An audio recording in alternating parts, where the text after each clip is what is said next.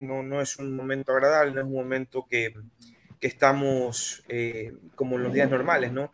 Hace varios, varios años que no, no hemos tenido este tipo de, de problemas y de conflictos, pero en todo caso vamos a intentar darle un enfoque más futbolístico a lo que corresponde. Eh, hemos tenido varios partidos por Copa Libertadores de América, hemos tenido también nuestras ligas locales, así que nada, bienvenidos a todos. Eh, ya ahora que el señor Cárdenas regrese.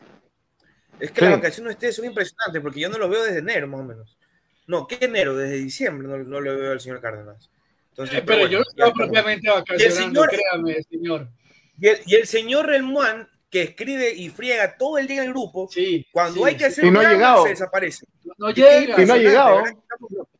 Estamos locos. Es que él primero nos coordina a nosotros y ya cuando ve que estamos nosotros aquí, ahí sí se relaja y dice, ah, yo ya están haciendo el programa. No, ha, no no ha llegado Miguel Relmuán. ¿Qué será de él? Perfecto. Muchachos, eh, a ver, tenemos dos abogados. Eh, Schubert, usted es periodista, también entendido eh, en muchas materias, pero tenemos aquí eh, a, dos, a dos abogados, uno, uno de Colombia y el otro de Perú, para ir entendiendo un poco lo que está ocurriendo en, en Rusia.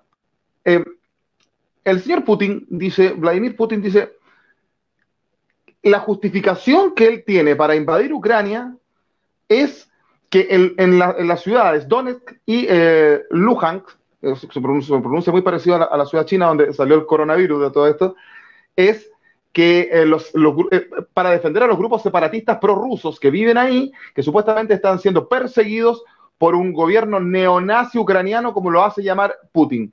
Pero los analistas internacionales dicen que eso es solamente un justificativo y que lo que Putin estaría buscando es apoderarse de Ucrania en sí para poder así hacerle frente a la OTAN, a los países de la OTAN.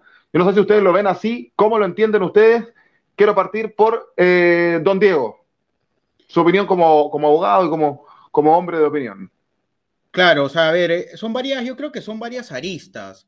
A ver, vamos por el primer punto, el tema comercial geopolítico. Hay que tener en cuenta de que Ucrania pertenecía a la Unión Soviética, esta se diluyó en el año 91, Sí. eh, más o menos tiene 30 años, se puede decir, de independencia como nación. Entonces, eh, evidentemente, la, de- eh, una de- la democracia se ha ido consolidando de manera paulatina, ¿no? En realidad no podemos llamar a Ucrania totalmente un país democrático, no se ha consolidado, igual como en Sudamérica, acá en Sudamérica todavía no se ha consolidado completamente la democracia y en varias partes del Mm. mundo. Y lo que ha, ha ocurrido es que en el año, todo eso ya se comenzó a suscitar en el año 2014, perdón, 2013, en el cual Ucrania ya tenía eh, tratativas para pertenecer a la OTAN.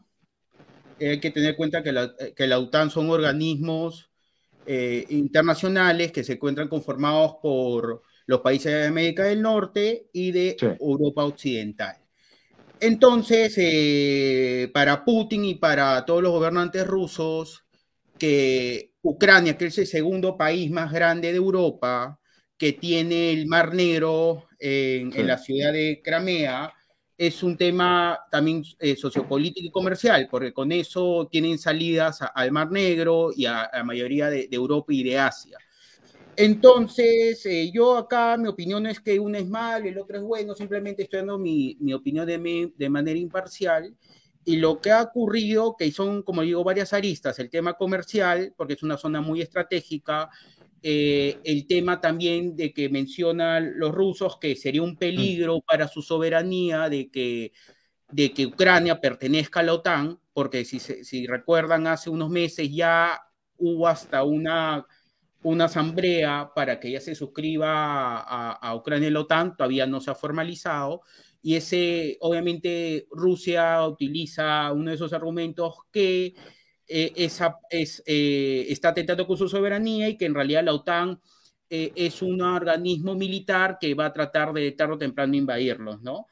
Eh, Mm. Eso es la, más o menos lo que, lo que he, pero he podido averiguar y que también con lo que tú bien mencionaste en el tema de esas dos ciudades, eh, justo en esos años 2013-2014 había un tema interno en Ucrania donde había mucha corrupción y ahí los rusos aprovecharon para invadir algunas ciudades de Ucrania, en el cual hicieron un referéndum que no ha sido legitimado por los demás países de, de, la ONU y demás organismos internacionales, y alegando de que ese, esas ciudades ya pertenecen a, al Estado ruso.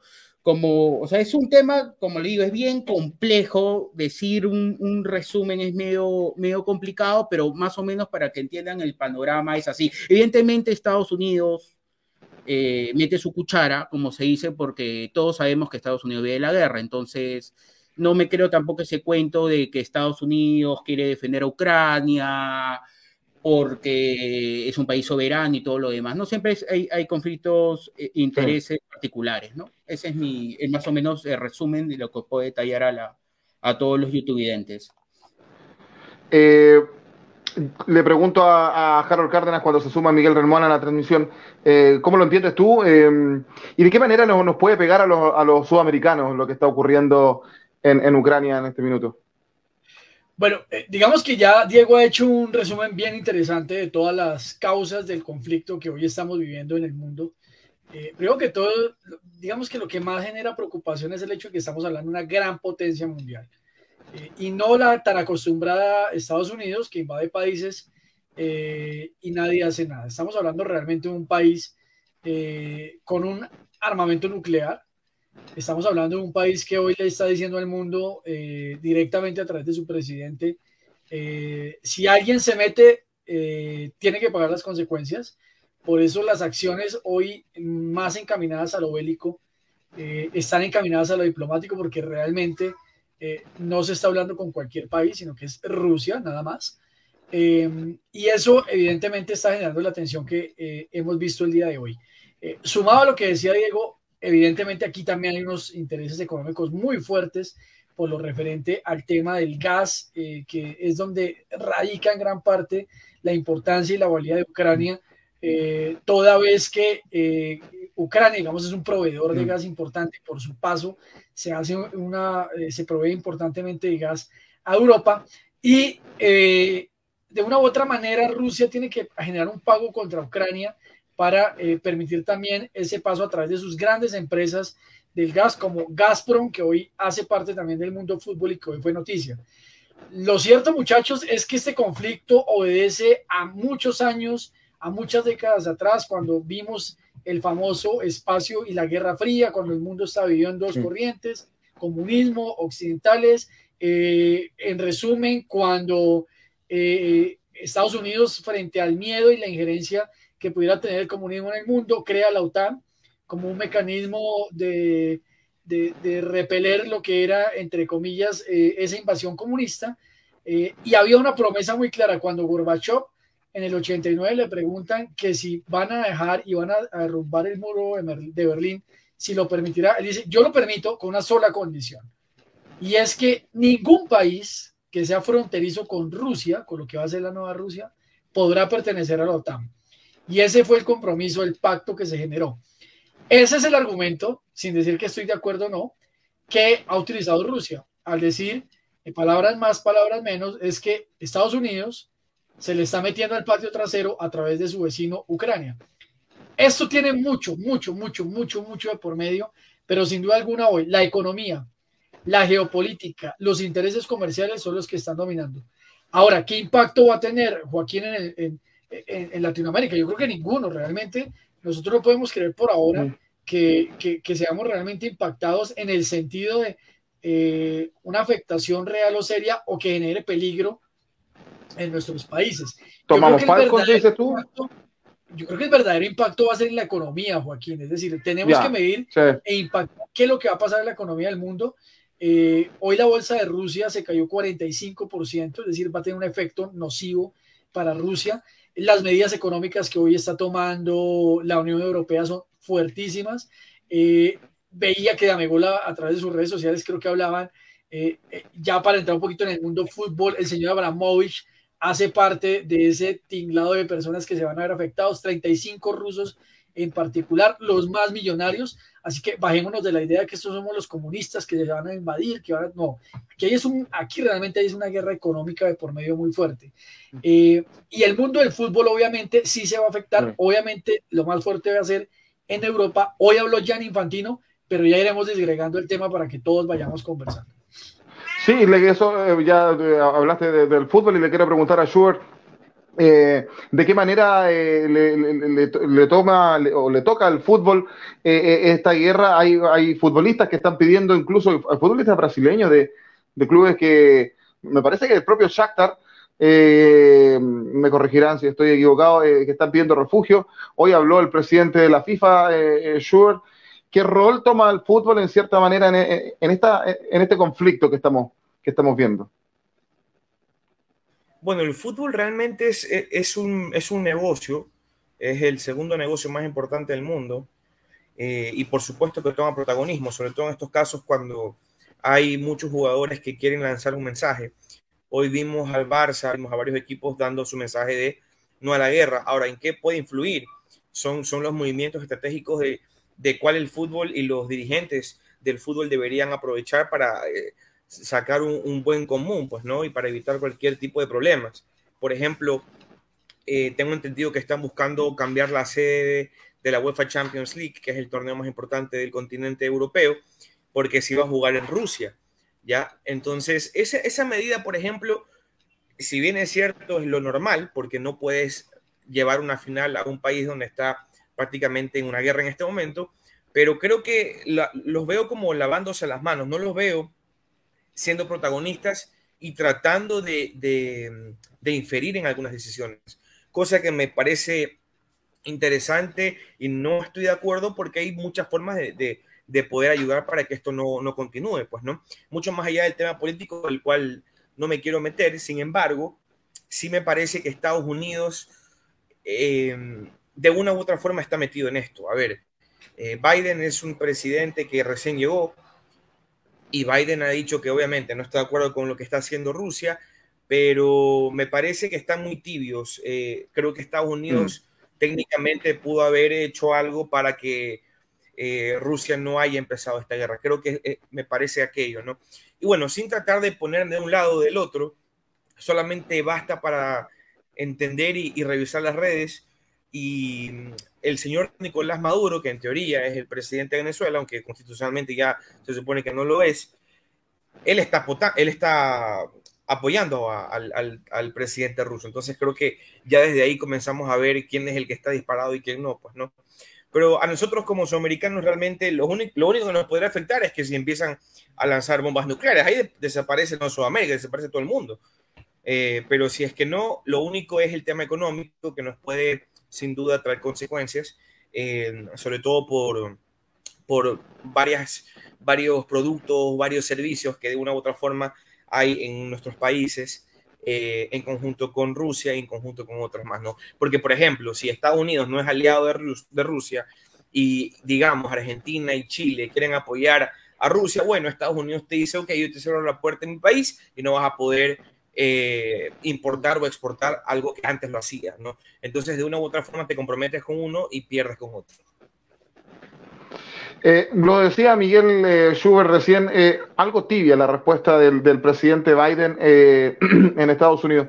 Y lo curioso es que anoche Donald Trump dijo, esto conmigo no hubiese pasado, que uno que es futbolero se recuerda, con Grondona esto no hubiese pasado si lo, hacemos a, esa analogía llegado al fútbol. Esto conmigo no hubiese pasado, pero reconoció que la estrategia de, Biden, o sea, perdón, de Putin, eh, eh, era em, notable en la manera de que, que, estaba llevando a cabo la invasión. Incluso decían, hace pocos minutos lo estaba viendo yo eh, antes de entrar al aire, decían que gran parte de la estrategia que ha ocupado, estrategia militar, esta estrategia militar que, que ha hecho Vladimir Putin, habría incluso sido en los cuatro años de mandato de Donald Trump eh, una especie de entrenado por, por Trump hacia Putin. Eh, ¿Cómo lo ves tú, Miguel? Buenas noches. Buenas noches, muchachos. Eh, gracias por estar acá presente nuevamente. Sí, es un entrenamiento prácticamente, una lucha de poderes.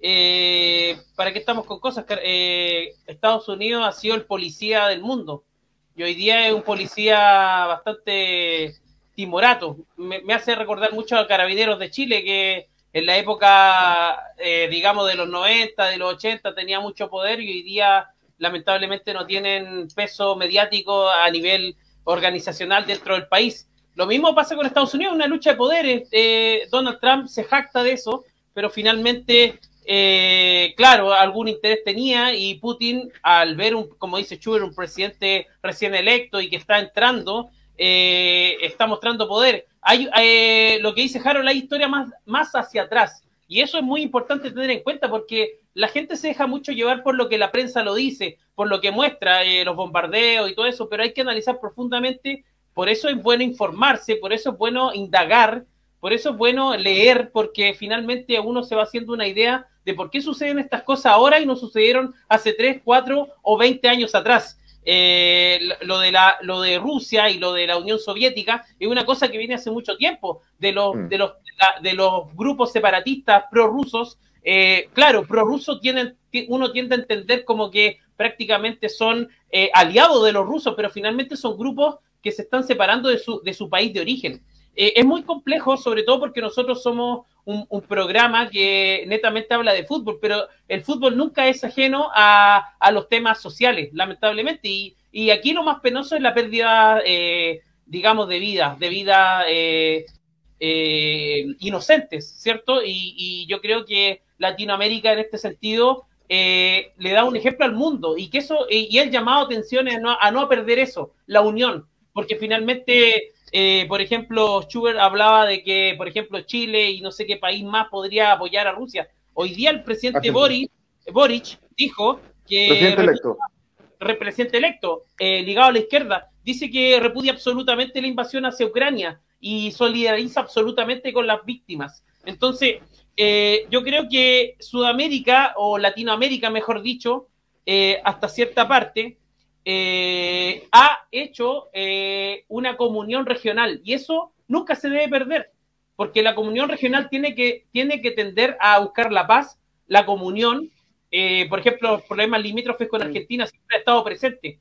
Joaquín lo sabe y, y, lamentablemente esto está yo, pero por ejemplo en el sur de Chile hay muchos temas limítrofes complejos, pero Chile y Argentina han sabido en los últimos 30, 40 años saberlos llevar. Y eso es relevante para eh, en la comunión. Y quizá en, Europa eh, no se ha llevado de esa manera y por eso hoy día está escalando en, esta, en este sentido de violencia. Lo que dijo el presidente, el, presidente electo Boric, dijo, Rusia ha optado por la guerra por, eh, como medio de resolver conflictos. Desde Chile condenamos la invasión a Ucrania, la violación de su soberanía y el uso ilegítimo de la fuerza. Nuestra solidaridad estará con las víctimas y nuestros humildes esfuerzos con la paz. Sí, fueron palabras del presidente eh, electo Gabriel Boric, quien asume el 11 de marzo el mandato acá eh, en Chile.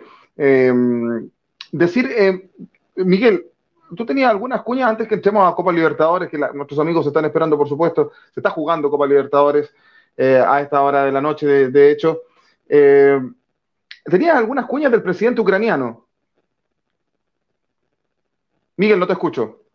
Sí, tengo algunas cuñas, Joaquín. Eh, eh, quizás cuando vayamos eh, realizando el programa vamos a ir interviniendo si hay algunas noticias que realmente sean relevantes comentarlas. Es muy importante que la gente también se vaya informando con nosotros, que comparta la transmisión, que haga sus comentarios.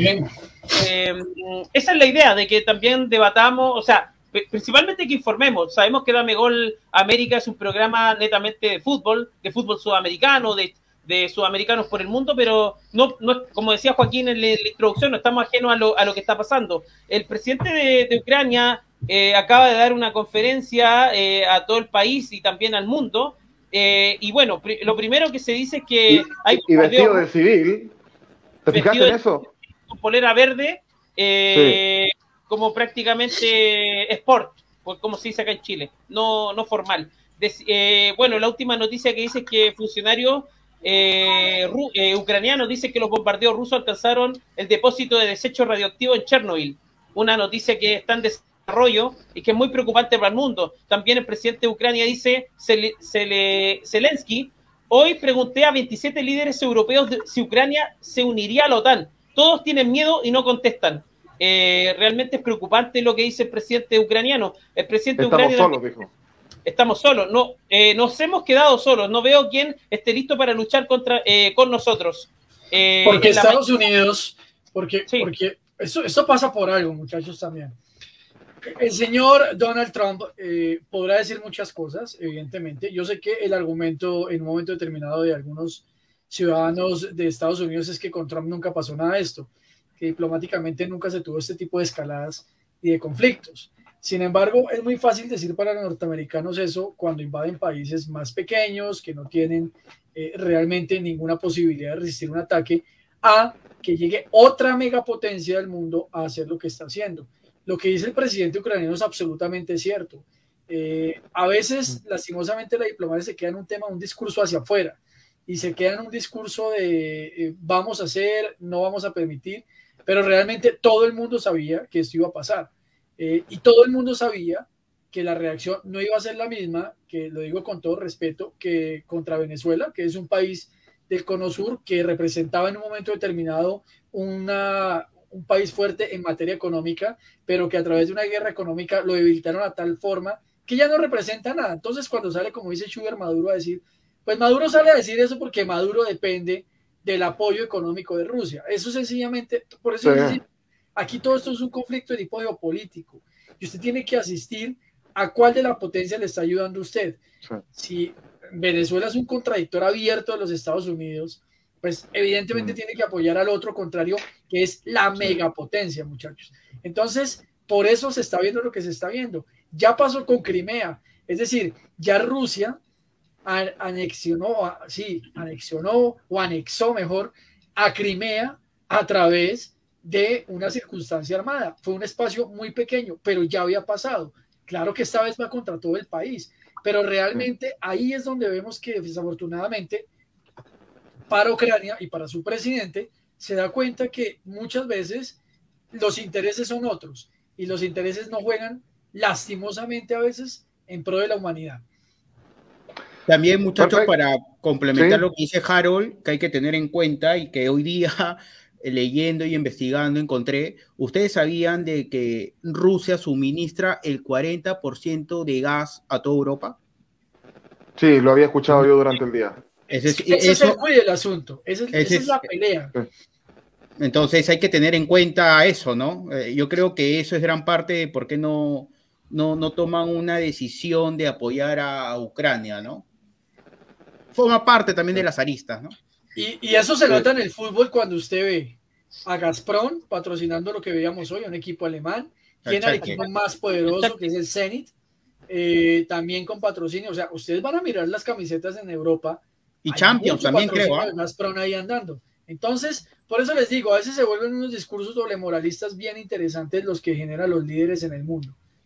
Eh, para cerrar un poco, Joaquín, con, la, con, algunos comentarios que están saliendo en el último momento, eh, el presidente Ucrania también dice, presidente Zelensky, dice que honrará a todos los caídos póstumamente con medallas de héroe de Ucrania. Eso lo dijo hace una hora. Eh, váyanse a la mierda. Así dijeron la respuesta de los ucranianos en la isla de Serpientes, en el Mar Negro, cuando las fuerzas rusas desde el buque les dijeron que se rindieran los 13 soldados del puesto de control fueron asesinados.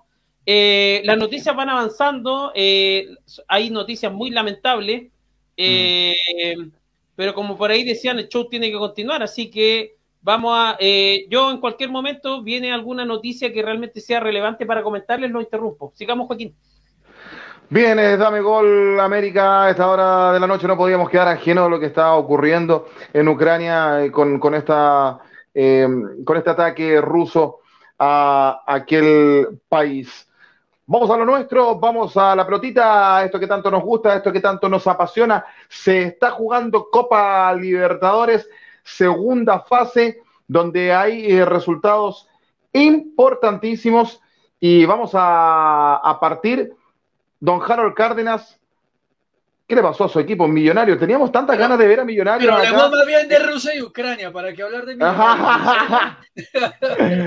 Teníamos tantas ganas de ver a Millonarios en, en, en, torneos internacionales y sobre todo en Copa Libertadores. Partió muy bien, iba ganando 1 a 0 al Fluminense y pierde 1 a 2 con una expulsión incluso en, eh, de como, como local con el Fluminense.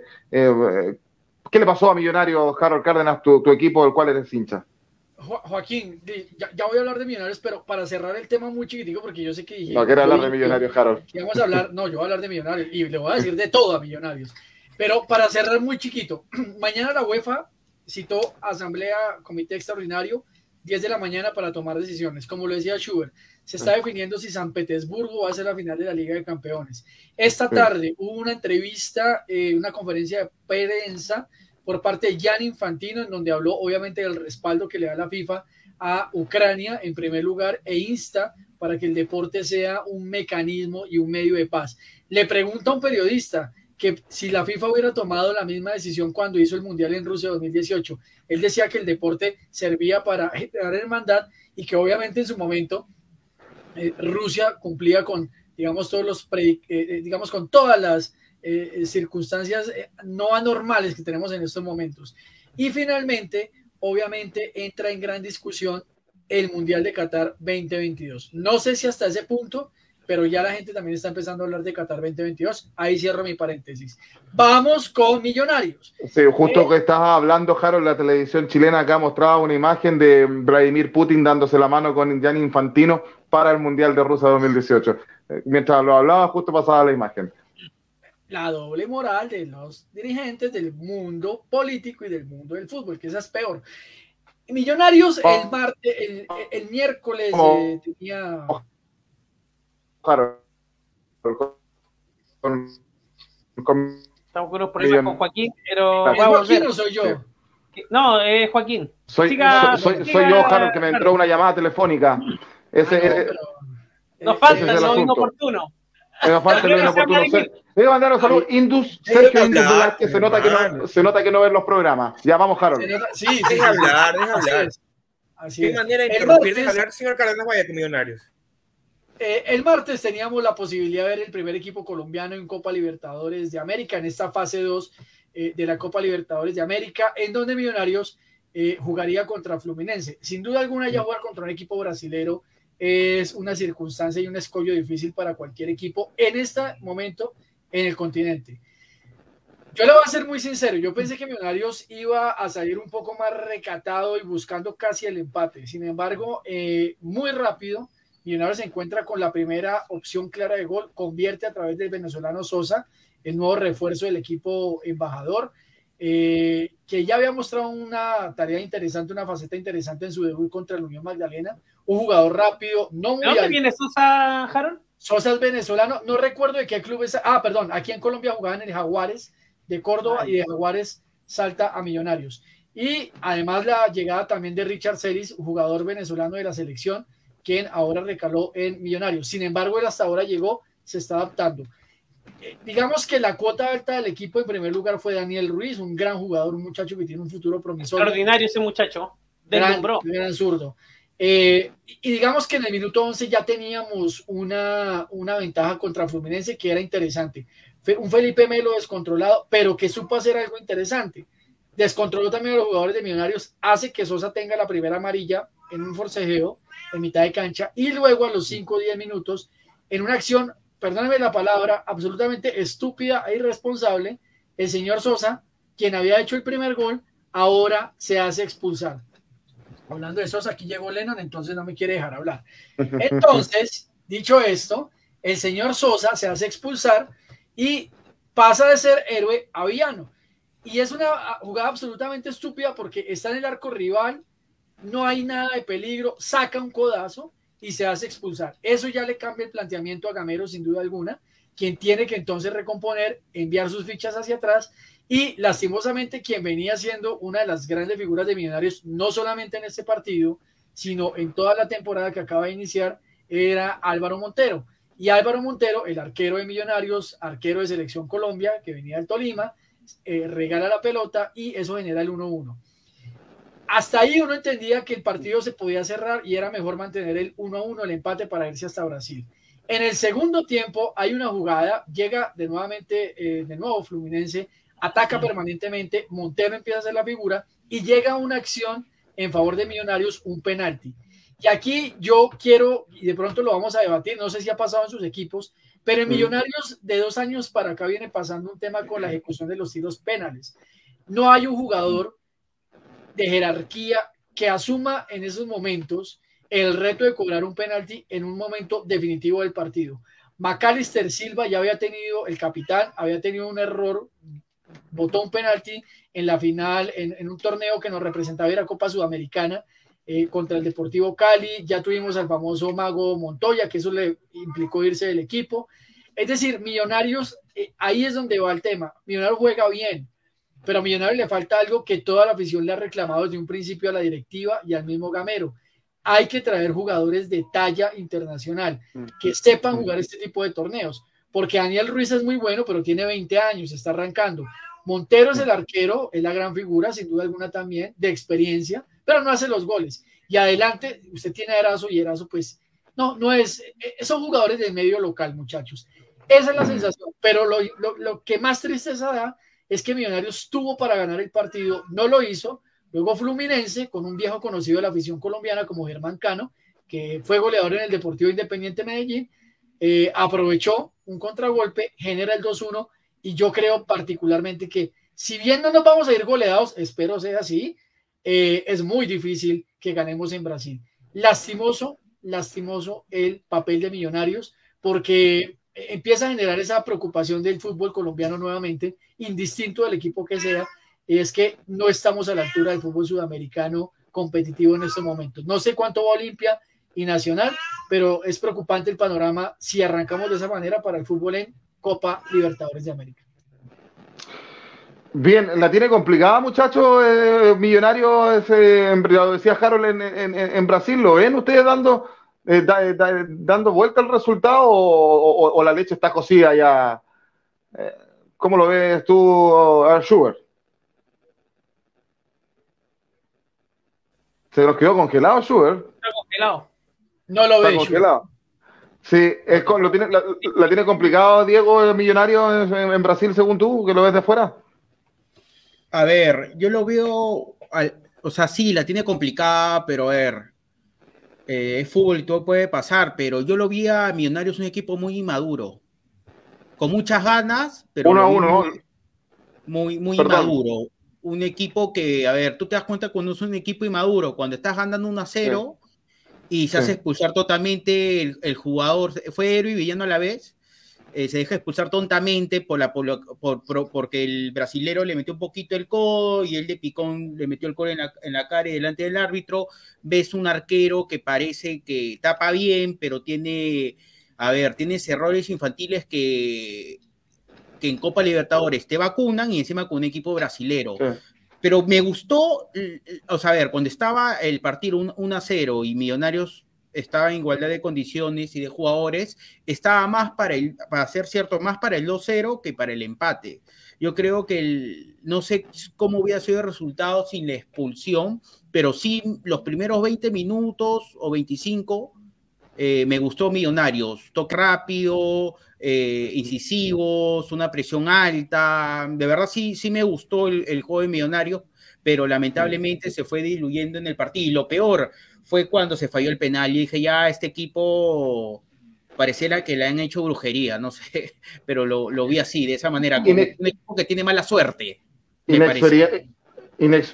inexperiencia em, de, de, un equipo para jugar eh, torneos em, internacionales. Ahí lo vemos, ahí está el Sugar Swing, no había quedado congelado, lo recuperamos.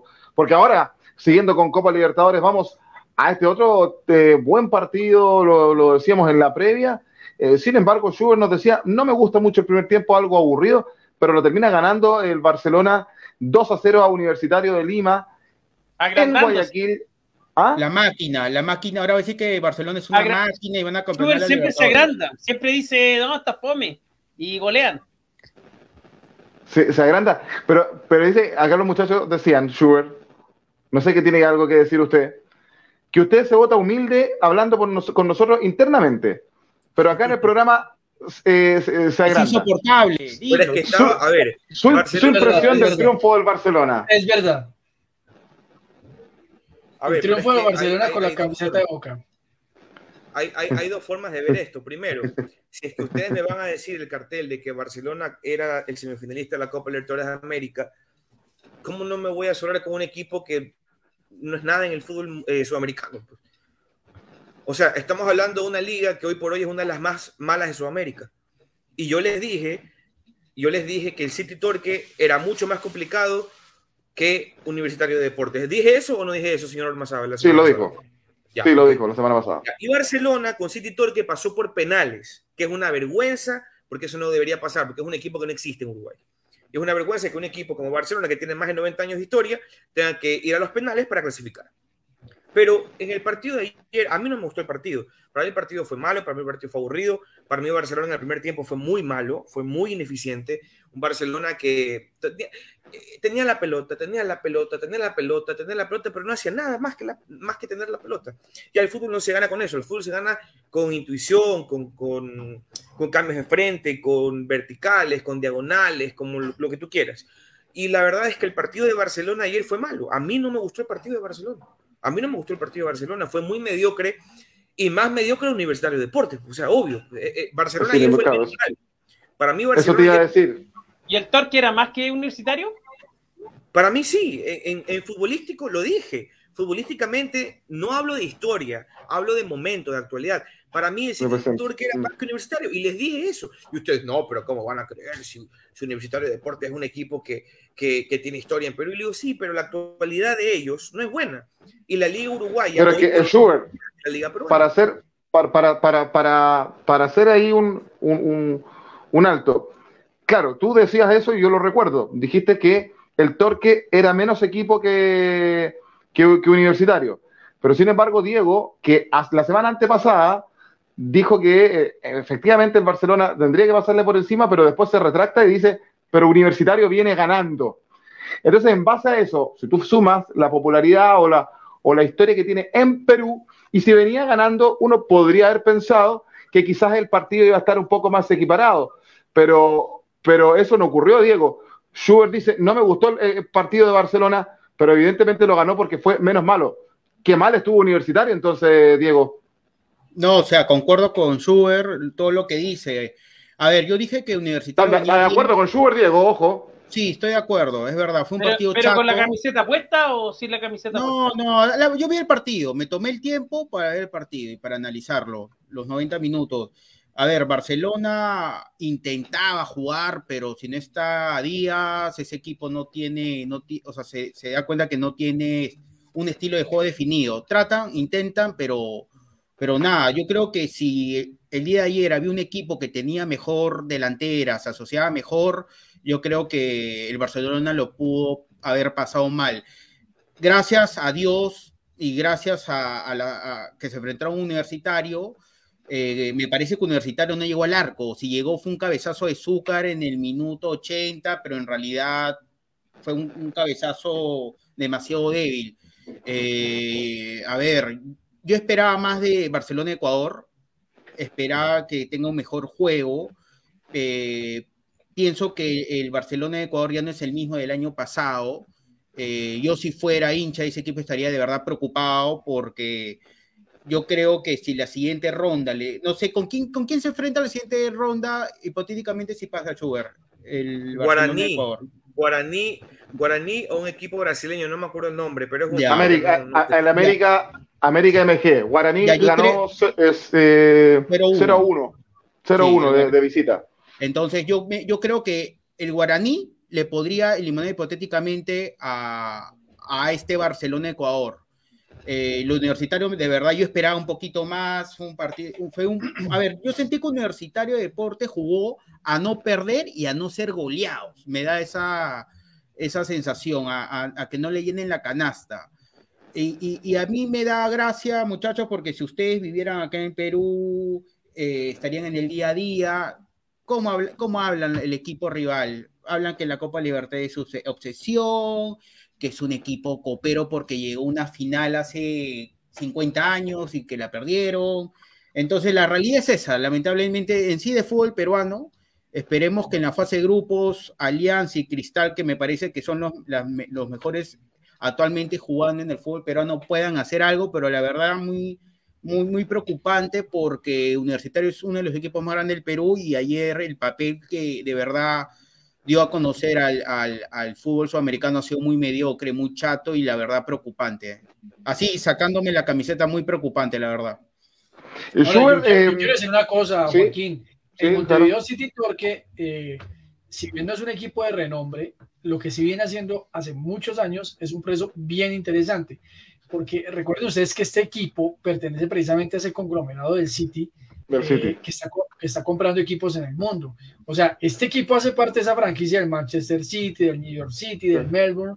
Hay un eh, pero que no tiene los recursos, no hay una inyección de recursos tampoco, Harold. Pero, Tendría jugadores de más renombre. Sí, no, pero es que ustedes no pueden esperar. Eso no es como el Newcastle, que todos esperamos que iban a comprar 10 jugadores, 11, no. Ellos empiezan a hacer procesos. Pero lo cierto es que ese proceso ya le está rindiendo frutos y es que ya lo llevó, por ejemplo, a Copa Libertadores. Es decir, es un equipo que tiene 15 años de vida, no tiene más. Obviamente, versus nombres, pues uno espera que el Barcelona arrase a estos equipos, pero como a veces desconocemos un poco qué está pasando al interior de los equipos, es cuando ya empezamos a darnos cuenta, hey, no es cualquier equipo, sí, no va a ser el campeón, pero es lo mismo que le estaba pasando a este equipo que vimos en Copa Sudamericana finalista, de Bragantino, creo que de, son ese tipo de procesos que son, exacto, son ese tipo de procesos que son invisibles en un principio y después con el paso de los años empieza a este equipo hay podría, que la atención a futuro. ¿ah? Como independiente podría ser, eso te iba a decir, podría ser un, nuevo independiente del Valle, eh, lo más probable, y que es lo que quiere copiar la Universidad de Chile trayéndose a, a, Rogerio. Eh, Schubert, el, el, partido de vuelta, ¿debiese pasar eh, Barcelona según tú? Eh, ¿Cómo lo ves? ¿Se va a ir a refugiar? Porque seguramente el equipo peruano está, tiene la obligación de ir a buscarlo. Eh, ¿cómo, ¿Cómo ves el partido de vuelta? Bueno, primero sé que las entradas para el partido en el Nacional de Lima están súper baratas. Va a querer reventar el estadio, es normal, está bien. Ganar su, dinero, tener su gente y presionar con aquello. Eh, yo creo que Barcelona tiene la llave pasada con un 90% ya. Eh, realmente es muy complicado. Es muy complicado porque Barcelona primero el estilo que tiene eh, le ayuda muchísimo a saber jugar ya con resultados. Es bien complicado meterle bola a Barcelona. ¿Y sin gustos? Cuando tiene... Eh, ¿Qué cosa? ¿Y sin bustos? ¿Usted se bajó de la bustoneta? A ver, no, no se sabe, primero, no se sabe si Bustos va va a continuar. Se supone que mañana al mediodía hay una rueda de prensa eh, en Barcelona. Parece que no va más, parece que Santos se lo va a llevar, ha puesto bastante plata. Santos, que es uno de los equipos más grandes de Brasil. Eh, y eso también, a ver, para algunos es bueno, para otros es malo, pero yo también pensando en la vuelta, no sé qué va a hacer Barcelona. Porque si te quedas sin técnico. ¿Hay nombres para reemplazar a Gusto ya o no?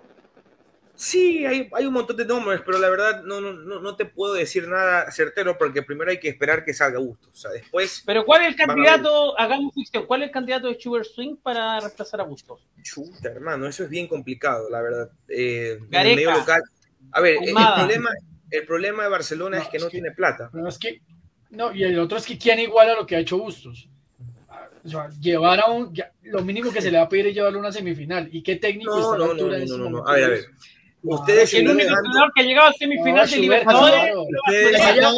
Ustedes pueden decir que Bustos es malo, pero oye, un destino Harold, Harold, el único entrenador en la historia que llega a semifinal de Libertadores y a los dos meses lo quieren echar de su equipo. no, lo quisieron echar el mismo año, hermano. A ver, a Bustos lo quisieron echar el mismo año.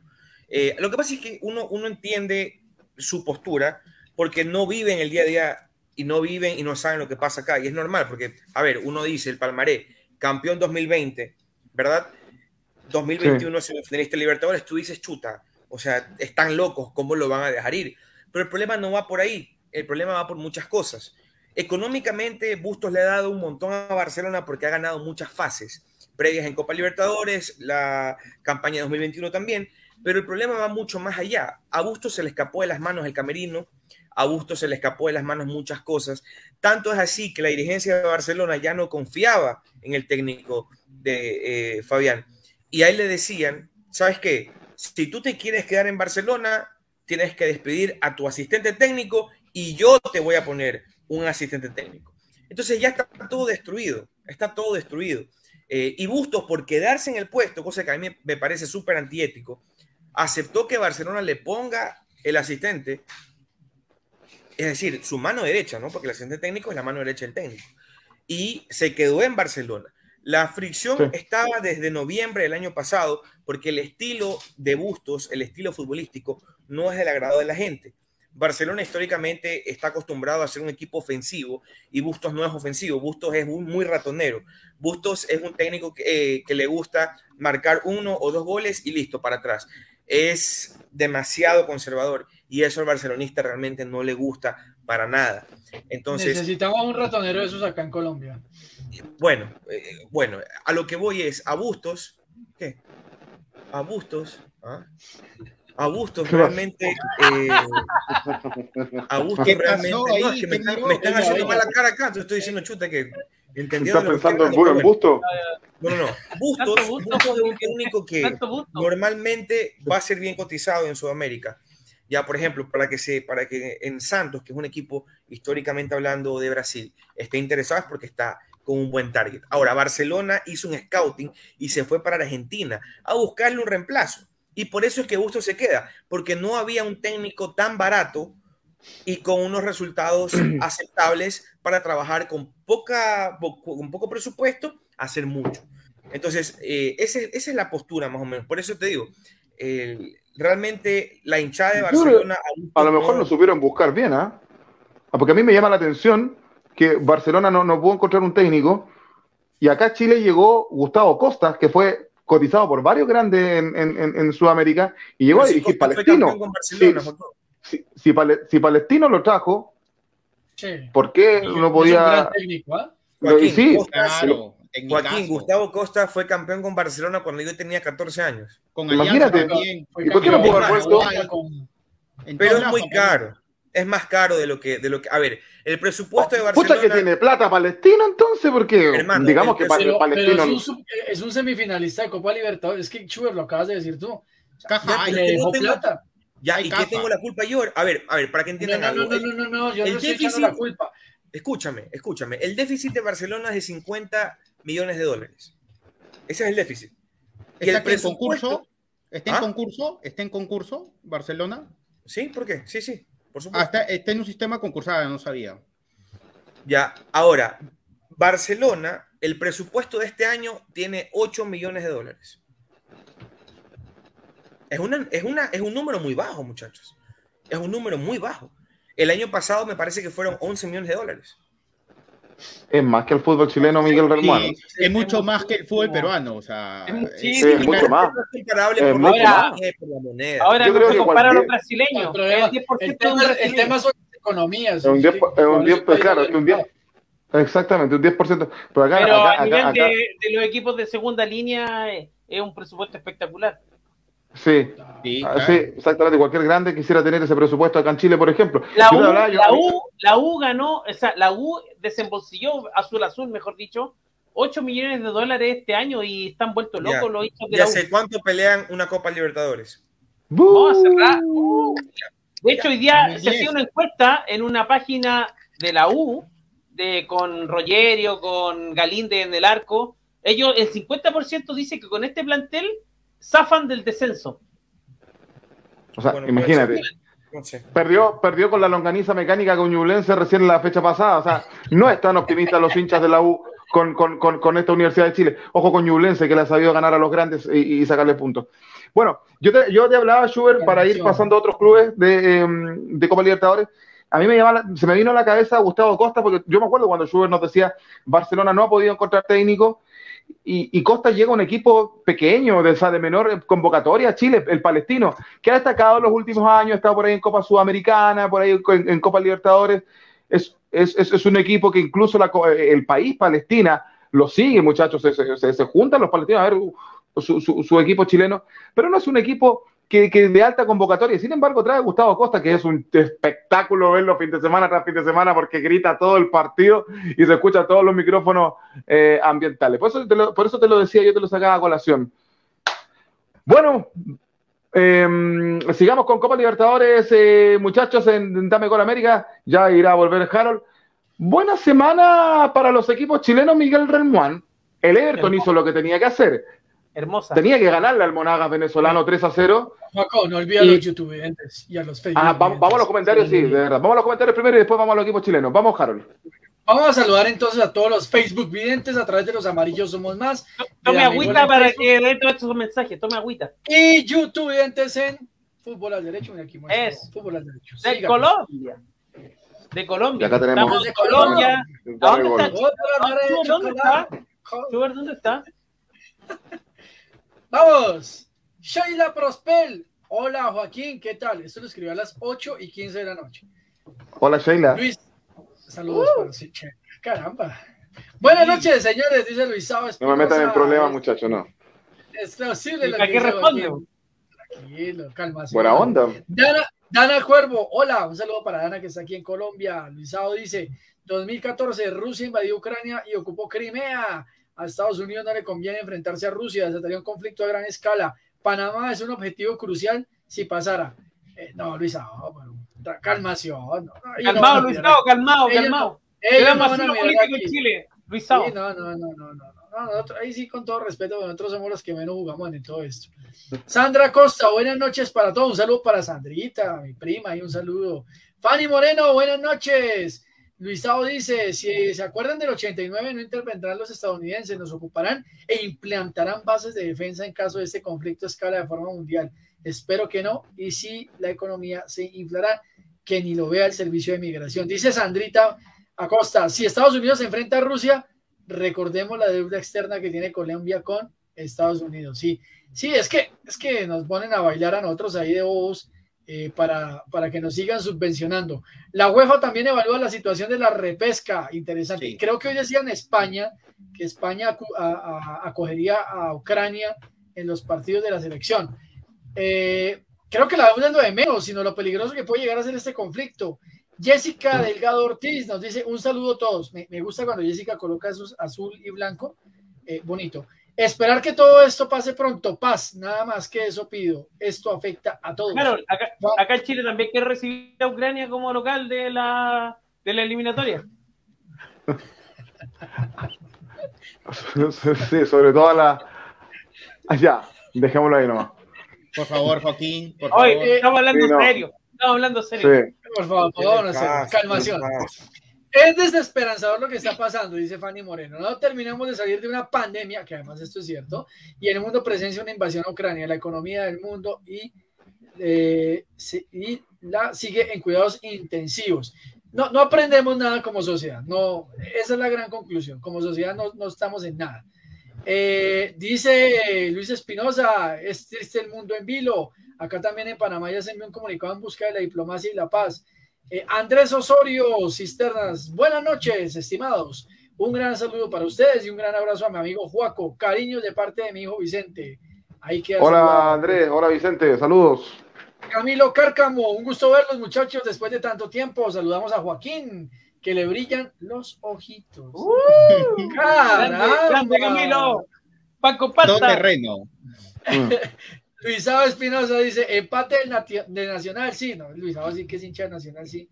Le voy a enviar un- una cosa que me enviaron. Luisao de sabe de todas las ligas, hasta la de Sí, Haití, sí. sabe. Pero, pero cosa hizo, que me enviaron de... de la Liga de Es la Surinam. enciclopedia, es la enciclopedia del fútbol. Sí, sí, sí. Luisao, sí. Luisao, Luisao se sabe hasta, hasta la liga de, de, de, de- de Moldavia, de, de Indonesia, de, de- de todos lados. Eh, le voy a enviar una, una, una rueda de prensa de Putin a Luisao donde habló de los hinchas de Nacional. Eh, yo creo que el Mundial se va a trazar, dice Camilo Cárcamo. Fanny Moreno dice, históricamente las guerras tienen un origen en la conquista de lo territorial y en este caso en el tema del gas, así es. Eh, Jessica Delgado ya pasó a hablar de fútbol, dice, Harold, yo le había puesto fichas a Millonarios por ti y Lunari. Everton y Audax sí lo consiguieron. Vamos por más. Jessica, grande, crack. Sí, pues hincha, hincha, de Universidad Católica eh, Jessica, entonces ahí tienen una, claro, tienen una, la Católica con Millonarios tienen un amor en común que es Ricardo Lunari, claramente. Amamos, amamos a Lunari. Exactamente. Eh, Luisaba Espinosa, sí, pero también material radioactivo. Quién sabe, muchos intereses. Incluso Ucrania es una zona fértil para la agricultura mejor conocida como el granero de Europa, como Gales. Caramba, Luisaba sabe de todo. Eh, Camilo Cárcamo dice: Saludamos al gato. Uh, gracias, Camilo. Menos mal no le puse Lenin y lo dejé como Lennon, si no estaría metido en un problema yo. Eh, Luis Espinosa, millonarios pueden llamar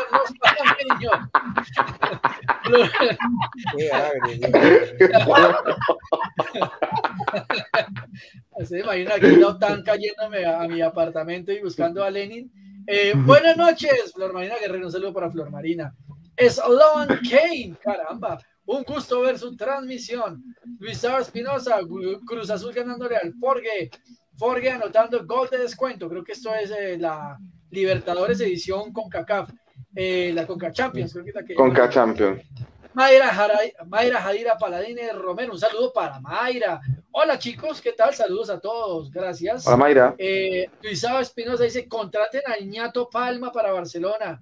Gaffer panameño, campeón de la Liga Panameña en varias ocasiones. No, yo no recuerdo un técnico panameño exitoso. No, no quiero decir que sean malos, pero creo que no han tenido la oportunidad en el fútbol sudamericano. Yo no recuerdo un técnico panameño.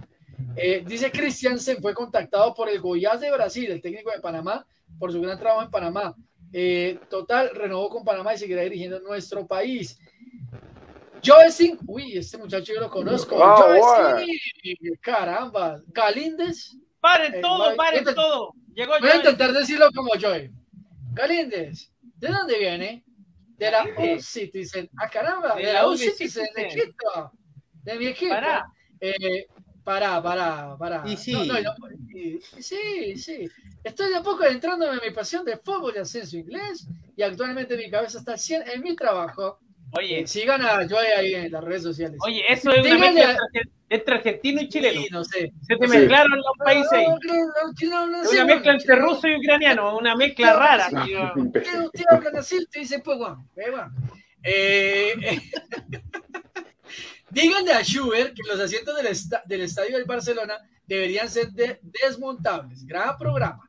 Luis Espinosa, le empatamos a Palestino arriba a Coquimbo. Oiga, Luis, ah, pero usted es de todos los equipos. Eh, yo decía, dice, tengo que ver algunos match, ah, no, no, partidos, match. Esta semana, así el programa próximo puedo ofrecer material de calidad. Genios. Eso, eh, lo esperamos.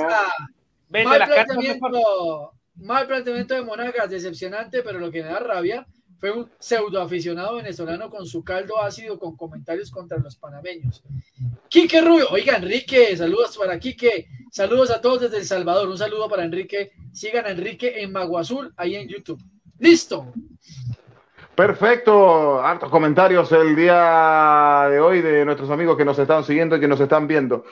Eh, dame con la América a esta hora de la noche, 11 con 11 minutos. Para que Miguel ahí no conteste. Bien, Buena semana para los equipos chilenos, Miguel. Eh, Everton hizo la tarea, hizo la pega, como se dice en Chile. 3 a 0 al Monagas venezolano, un equipo muy, muy, muy, muy amateur, por lo que se decía, y triunfazo del Audax italiano eh, como local, ganándole a Estudiantes de La Plata 1 a 0. Eh, jugaron a la misma hora que jugaba Barcelona Universitario. Miguel estaba a, a, a no sé cuántas bandas viendo todos los partidos. Buena semana para los equipos chilenos. Everton con un pie eh, ya en la, tercera ronda de Copa Libertadores, eh, Miguel. Sí, era de prever, el equipo venezolano era un poco limitado, hay que decirlo, pero Everton tenía la obligación. Eh, tenía que ganar y ganó 3-0, yo creo que la llave ya está cerrada.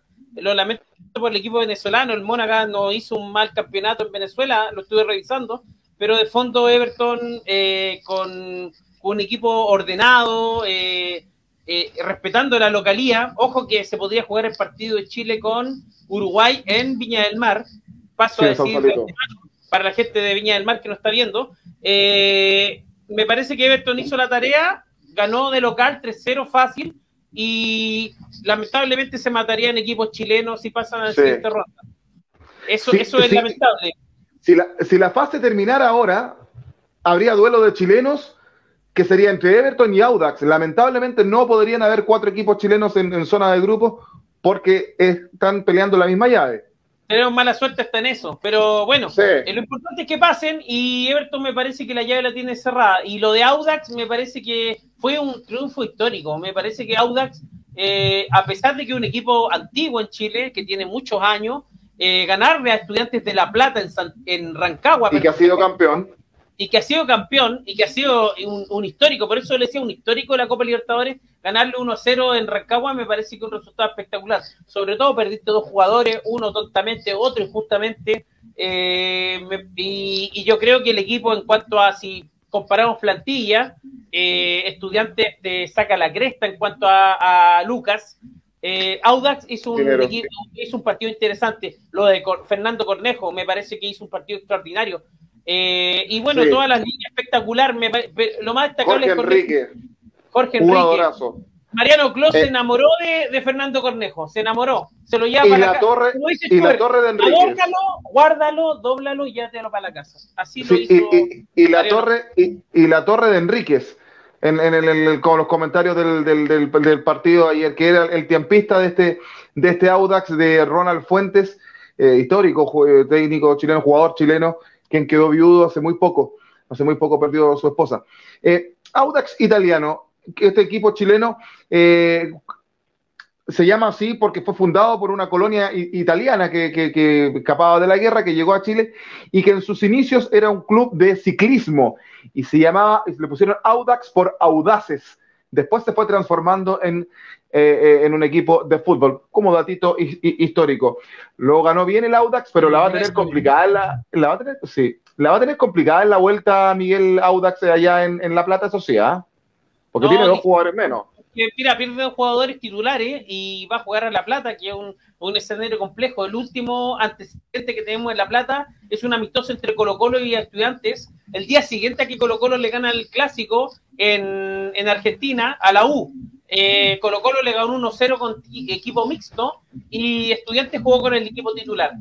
Eh, yo creo que las fuerzas están equiparadas. Mira, Estudiantes es un equipo importante, pero de fondo también pienso que Audax puede hacer historia y puede pasar.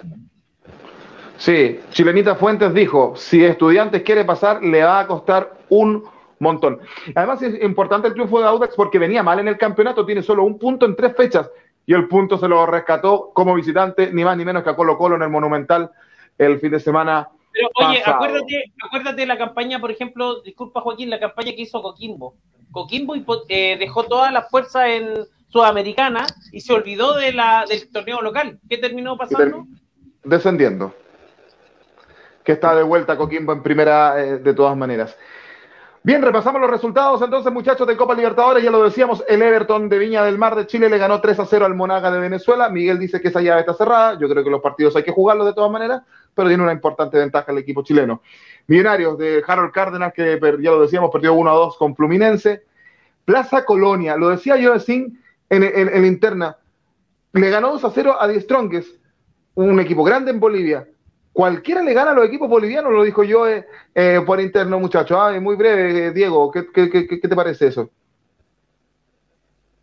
Bueno, yo, tampoco tengo, creo, la potestad para rajar de los equipos bolivianos porque también diría de los equipos peruanos. O sea, no, no, no, no es parte de la Confederación Perú-Boliviana. Primera vez que le escucho hablarse exactamente, señora. pero, ojo, de repente esta Copa Libertadores hay una sorpresa, pero hay que ver. Pero no, los equipos bolivianos, con, yo creo con los equipos eh, peruanos son los que más bajo nivel tienen en los últimos años. Inclusive diría que los equipos venezolanos ya están un pasito más adelante que los equipos peruanos. De manera objetiva lo digo. Evidentemente siempre hay sorpresas, eh, como pasó en el 2010, que Universitario y Alianza llegaron a octavo de final, pero sí, lo veo un, panorama bien, bien complejo en esta Copa Libertadores. La verdad que sí, coincido con lo que he dicho yo en el grupo, ¿no? El América MG de Brasil pierde 0 a 1 con Guaraní. Importante triunfo para el cuadro paraguayo. En Paraguay sería posible eh, rival del Barcelona de Guayaquil. Eh, Bolívar 1 a 1 con la Católica de Quito, eh, Sugar Swing.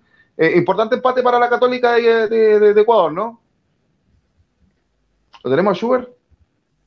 Sí, sí, se me cortó, se me cortó. ¿Me preguntabas algo? Sí, eh, el Bolívar empató 1-1 con la Católica de Ecuador. Importante triunfo, o sea, empate para la Católica, ¿crees tú? Sabes que la, Católica no, no es un mal equipo, siempre lo he dicho, que es un equipo que incomoda siempre a los grandes, ¿no?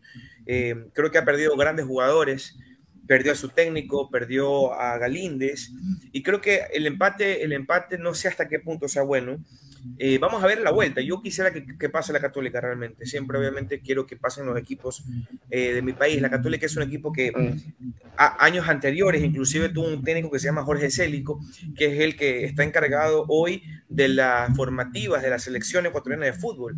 Y él ha sido, él fue el técnico campeón del sudamericano sub-20. Así que eh, hay, hay, muchas cosas que, que, la Católica ha hecho bien, ¿no? Así que vamos a ver cómo le va.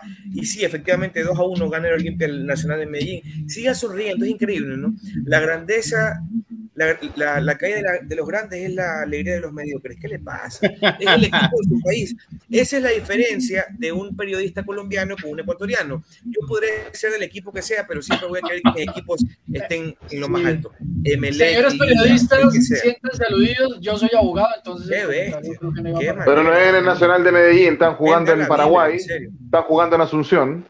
Qué bestia. Sí, claro, o sea, la, la, vuelta la próxima semana. Sí, claro, no eres abogado. Gran abogado, te faltó decir. Gran abogado. Gracias, Diego, por favor. Váyanse juntos al parque. Los dos son abogados, de una. Qué bestia. El, el señor, el, el señor Diego decía que quería que Universitario sea goleado por Barcelona diciendo peruano, imagínense, es como que yo diga que, que Oye, pero ese TikTok que subiste ¿Y tú, quieres, y, y, tú quieres que Melec campeón de la Libertadores, pues, no sé a ver, a ver, que Melec está representando a Ecuador, yo tengo que, tengo que apoyarle a Melec, así de sencillo. Pucha, que Melec juega Copa Libertadores, yo tengo que apoyarle. lo apoya aquí en cámara. Lo que escribe lo apoya aquí en cámara. No, claro que sí, claro que sí. Cuando, miren, cuando Liga quedó campeón en el 2008, yo era muy pequeño, yo tenía más o menos ¿qué será? 11 años. Y yo quería que Liga quede campeón porque representaba al país. Siendo niño, ¿eh? Ah, ¿En serio? Es que así tiene que ser. Primero está el país, que, primero está el país, después el equipo. A ver, Miguel, Miguel ¿tú, ¿tú, crees que los hinchas de Colo Colo les gustaría ver a la Universidad de Chile campeón de Copa Libertadores? No, es la verdad. No Hoy día no, antes sí, porque hinchas de la U eh, celebraron el triunfo de Colo Colo en 91. Aquí, aquí nosotros disfrutamos la Copa Libertadores de el Once Caldas porque es un equipo relativamente... De hecho, es más, voy, voy, a, voy, a, decir, voy a re, vamos a recortar esto, vamos a ir al mar, Perú, igual. esto lo vamos a guardar. Yo el, el 93, cuando la Universidad Católica pelea la final de Copa Libertadores con Sao Paulo, con Almada, con Toledo, Lunari. Perdón, con Lunari, perdón, no era con... Eh, no, era otro arquero, no era Toledo, pero estaba eh, Vázquez, el argentino. Eh, eh, era, era, bien, era un me parece. Sí, eh, yo hinché por Católica. Yo quería que Católica fuera campeón de Copa Libertadores, Universidad Católica de Chile. Perdió, eh, perdió. Sí, pero es que no, pero, es, mira, no, no, la universidad, porque no es la Universidad de Chile. Cuando es tu máximo no, rival, no, no, pues. No, no, no, no. No, no, no, a ver. A ver, a ver. Es que, a ver, espérate, para pa, pa redondear hizo un campañón y realmente ilusionó. Yo creo que a los hinchas de Colo Colo, de, de la U, de la Católica, ver un, un, campañón de un equipo chileno en Copa Libertadores realmente te emociona. Eh, lo viví de tal manera que también sentí la, la, gana y la necesidad de que la Unión Española llegara a una final de Copa Libertadores el 96. El 96, espérate. Exactamente, sentido de pertenencia. Es decir, eh, tú sacas los colores y finalmente te transformas como en tu equipo. Eh, es tu equipo copero sudamericano. Entonces, eh, la Unión Española en el 96 llegó a, semi, a cuartos de final, perdió con Sao Paulo, pero hizo un campañón. El 93, la Universidad Católica eh, llega a la final con Sao Paulo, hizo un campañón con, con Lunari, Lunari hizo el segundo gol, me acuerdo hasta que hubiera sido ayer en el Nacional, fue espectacular. Oye, en, en, en, esa época, la en esa época la... los, los, chilenos eran, eran de otro target, ¿verdad? porque en esa época yo, lo que he estudiado, tengo entendido que eh, los que más candidatos tenían en esa época era Argentina, obviamente eh, Chile, y Brasil en esa época... Sí 50-50, ¿no? Mira, Chile se la arreglaba sí. para llegar a, a, final o semifinal de Libertadores cada dos o tres años. Hoy Por día... eso es valioso sí. lo que hizo Barcelona el año pasado. Ya, pero Por eso vale eso lo que hizo Barcelona. A lo que, a lo que voy yo es, a lo que voy yo es, por ejemplo, ahorita el campeón del fútbol ecuatoriano es Independiente del Valle, ¿ya? Si fuera campeón Emelec, es más, yo recuerdo en el año 2012, me parece que fue, cuando eh, en Emelec estaba dirigiendo el gran San Paoli, el técnico argentino, y cuando él dirigía Emelec, me parece que fue en esa época, Emelec eliminó a Ronald, al, al Flamengo a Ronaldinho.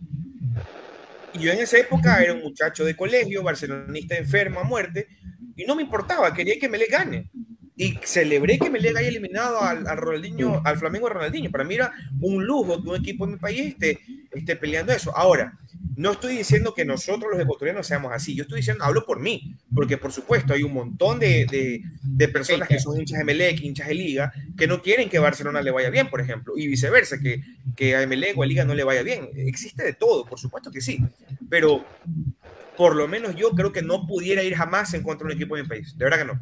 Así se me lega, de verdad, así se me lega. Grábenlo, ¿ah? Grábenlo. ¿En serio? ¿En serio que sí? ¿En serio que sí? Así juegue, así juegue Melec contra, no sé, pues contra, contra bueno, si fue contra... Oiga, Schubert, pero... Schubert, usted habló de San Paoli. Uh -huh. Muy cortita su respuesta. ¿San Paoli o Bielsa? No, pues, pero qué falta de respeto, pues, hermano. No, dele, dele, jueguesela. No, no, no, es una falta de respeto. Bielsa, pues, mil veces, hermano. Bielsa mil veces. Pero recién era, era eso, un maestro. Eso es como que compares al Nacional de Medellín con Millonarios de Colombia, pues, hermano. Ah, o sea, ah, o Emelec con Barcelona. Tiene más títulos, más hinchadas, ah, más socios, más todo. Yo no, pero yo no he dicho nada. Usted me está diciendo, pues yo le digo. Nacional fue el primer campeón es que de Chile, de Colombia. Es, no, Nacional es que en Chile, es que, eh, oye, es que en Chile financiado, ¿no? no financiado por, por, personas extrañas. Muchachos, es esta pregunta porque es que en Chile hay gente que, que piensa que San Paoli es más que Bielsa. Bueno, no, obviamente, sobre, sobre, obviamente sobre todo los hinchas de la Universidad de Chile. Recordemos que San Paoli le dio la Copa Sudamericana a la U en 2011 en esa final que le ganó a, a Liga de Quito. Eh, pero la verdad que si tú me preguntas a mí, yo viví Bielsa años luz. Años luz. Imagínate lo que, lo que pasa es que el, el, por título, no solo por un equipo, no solo por la selección chilena, es por todo el trasegar de Bielsa. El proceso.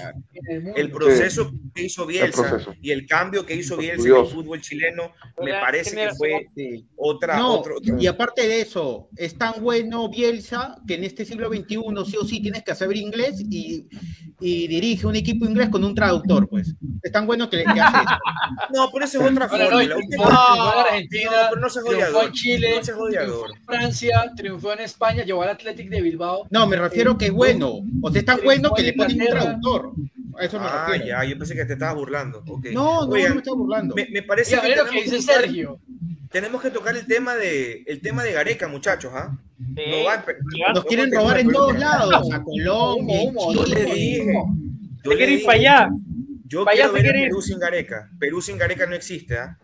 Y tú lo sabes. Suena, No, eh, escúchame, habría ¿sabes? hecho una, Yo- escúchame, escúchame. Yo pensaba Habría- lo mismo. No, yo, escúchame, perdón. Yo pensaba lo mismo, pero estaba así pensando qué técnico peruano podía ser eh, DT de la selección en caso hipotético que se vaya Gareca, porque creo que no va a continuar Rueda. si vaya al mundial. Reynoso, No, Reynoso, no. ¿No va al mundial? Reynoso, Reynoso. No, no, no, no, no, no, no, me refiero. O sea, si va el Perú al mundial, obviamente va a culminar su etapa en la selección hasta terminar el, el- el mundial hasta donde llegue. Después yo no creo que siga. Pero yo creo que un técnico peruano que tenga el nivel ya para estar en la selección es Reynoso. En ese sentido, yo creo que sí estaría tranquilo con todo lo que ha hecho en México y la experiencia que tiene. No sé si igual que Gareca, pero sí tendríamos técnico. Tampoco somos huérfanos, por si acaso, Chuga.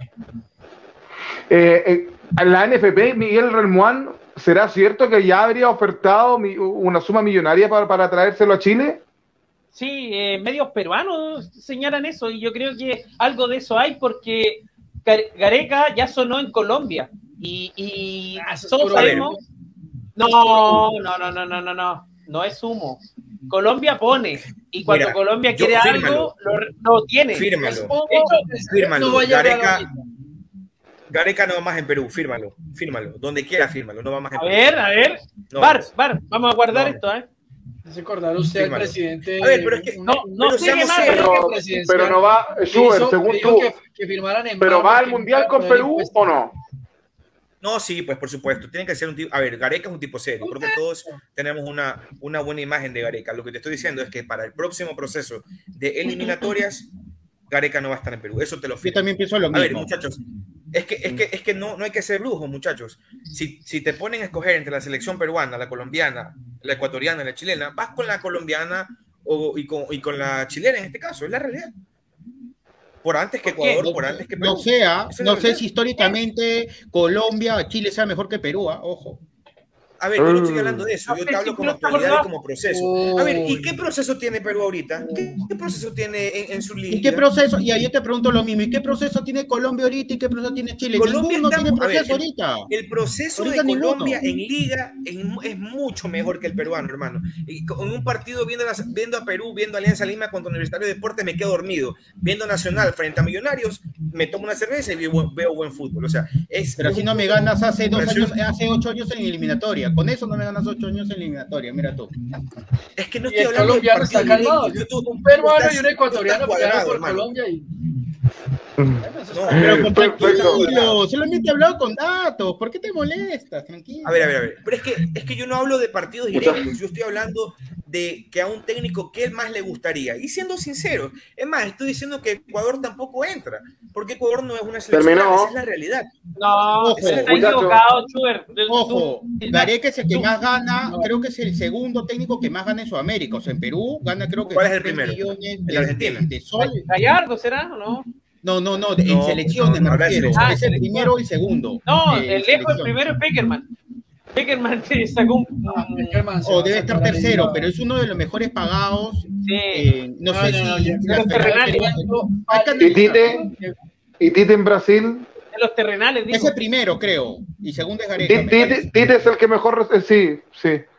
Eh, muchachos, terminó eh, Harold Cárdenas. bueno, decíamos, Barcelona le ganó 2 a 0 a Universitario. Acaba de terminar Olimpia 3, Atlético Nacional 1. ¿Cómo ves la vuelta para, el cuadro colombiano? Objetivamente hablando, eh, se le puso un poquito cuesta arriba. ¿ah? Muchachos, yo, yo creo que Atlético Nacional, para que el señor Swing no, yo no hablo bien de Atlético Nacional, yo creo que Nacional hoy día, junto con el Junior de Barranquilla, tiene una de las mejores nóminas del país, nombre por nombre. Creo que a, Nacional le afecta, digamos que los puntos débiles de Atlético Nacional, yo los puedo resumir en dos circunstancias. De pronto Sergio que está ahí eh, leyéndome, escuchándome, eh, me podrá dar la razón. Creo que el, tema del arquero es una falencia fuertísima en Atlético Nacional. Eh, inicialmente se tenía el Ir Quintana, que era un arquero de selección, pero que definitivamente no se entiende cómo. Eh, porque cada vez está haciendo goles eh, y ha perdido mucha seguridad en el arco del equipo verdolaga, que creo yo es uno de los arcos más difíciles de cubrir en el territorio eh, colombiano. Es decir, en el país, el arco Atlético Nacional tiene que tener un gran arquero. Primero tenían, pues obviamente porque está la historia de Guita, pero además porque pasó un grande como Franco Armani en ese arco y dejó una estela ningún arquero hasta el momento ha vuelto a cubrir desde la vida de Armani. Y creo que otro punto, definitivamente, es el tema del director técnico. No porque sea malo, pero le está pasando lo mismo. Creo que aquí es un tema contrario. Le pasa lo mismo que yo decía de Millonarios.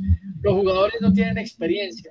Aquí el técnico Alejandro Restrepo, que es el técnico Atlético Nacional, es un técnico relativamente joven es su primera experiencia internacional en Colombia, cuando Nacional lo traía cabalgando en todo el torneo de la liga, en la fase final del grupo se cayó. Y creo que ahí sí, definitivamente, el tema de la experiencia y de un técnico que sepa, que conozca el torneo sobre todo que sepa llevar a un equipo eh, reconocido en el continente como es Atlético Nacional, es lo que le está pasando factura. Giovanni Moreno es un gran jugador, Carla Barrera, eh, muy buenos jugadores de la selección eh, Atlético Nacional. Iba a decir la selección Colombia porque Rueda le encanta llevar jugadores de Nacional a, la selección. pero yo creo que ahí es donde se le está pasando factura a Atlético Nacional. Creo que tiene una ventaja, cierra el local, eh, y eso puede ser importante para el equipo antioqueño. Y la otra gran ventaja es que ya no tenemos gol visitante, entonces ahí podemos solventar el tema.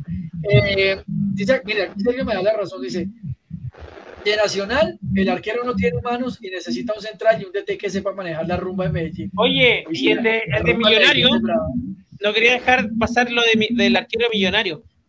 Me parece que es un arquero que tiene atajadas espectaculares, pero se manda unas cagadas que pero, pero Miguel, yo le doy la razón lo que yo decía. El, primer gol es todo de Montero, desafortunadamente.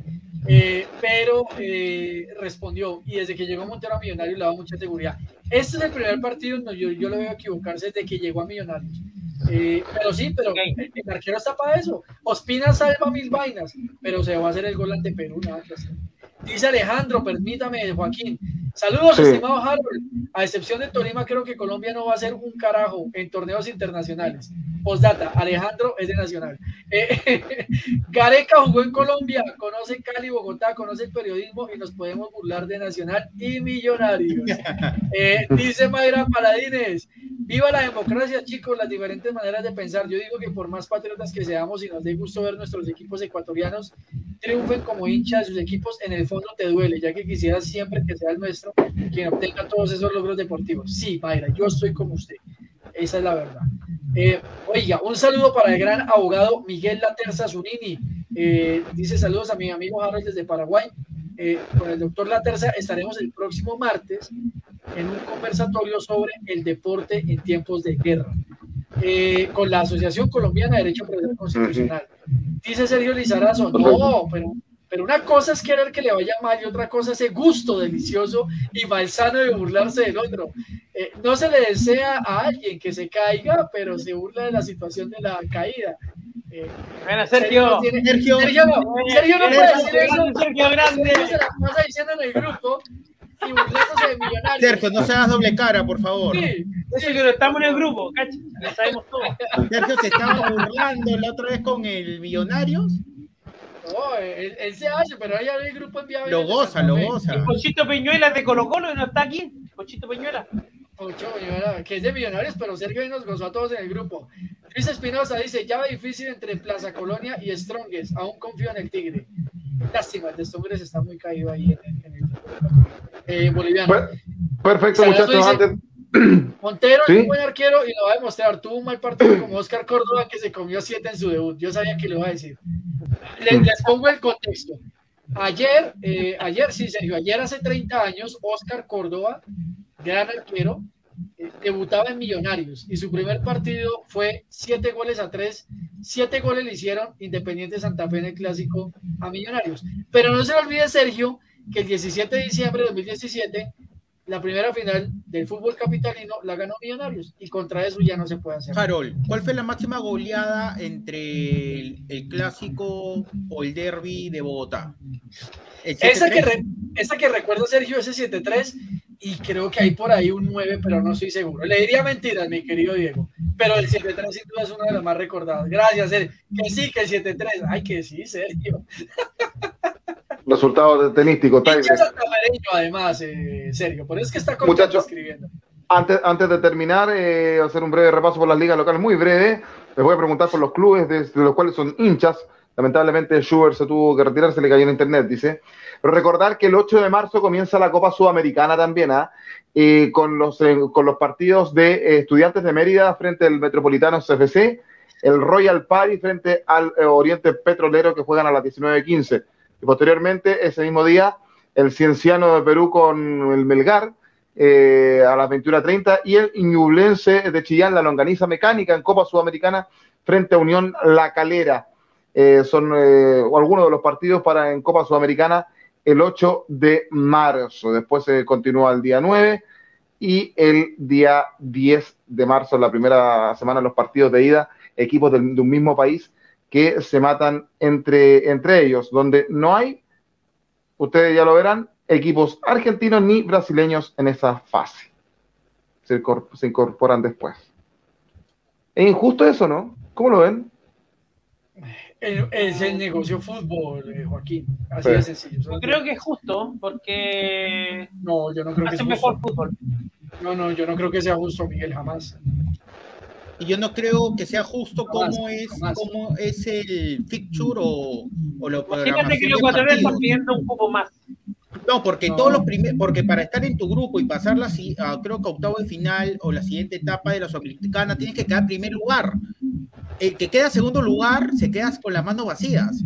Y A usted, premia- a usted, y premian al tercer lugar de la Copa Libertadores y va de frente a octavos de, de final. Entonces, me parece que es, que, que, es un poco injusto para los que quedan en segundo lugar y se queda con las manos vacías. No, no, y, es que, y es que el formato tanto de Copa Libertadores como de Copa Sudamericana es absolutamente desigual. Es decir, yo, aquí hemos privilegiado a la televisión, al negocio, por encima de la competición deportiva. Podemos saber que siempre va a llegar River, Boca, los equipos brasileños, un Fluminense, un Palmeiras, que ahora es despollante, un Flamengo, pero que esos tienen que ganar en justicia. Es decir, a ustedes, a mí, a mí no me parece justo que ahorita, si Millonarios clasifica, Nacional clasifica, eh, ganándole a Olimpia y a Fluminense, tengan que entre los colombianos eliminarse, porque de una u otra forma también se da la posibilidad a los equipos de la región. En cambio, los argentinos y los brasileños van con un número grande. A mí eso no me parece justo. Yo pienso que, que el formato me parece interesante que desde lo económico se les permita estar en fases previas, pero hablemos de, de equidad número de equipos para todos. Sí, eh, lo mismo. Bueno, aquí hay, hay, hay cuatro representantes de, del fútbol chileno y son dos llaves, se tienen que matar, eh, matar entre ellos. Eh. A mí no me parece justo tampoco. Ligas locales, ¿qué se le viene para el Alianza Lima este fin de semana, eh, don Diego? Bueno, Alianza está ahorita cuarto lugar, se han jugado tres fechas, tiene cinco puntos, empató los dos primeros partidos, el último lo ganó 3-1, estaba perdiendo una serie con un jugador menos, lo pudo revertir.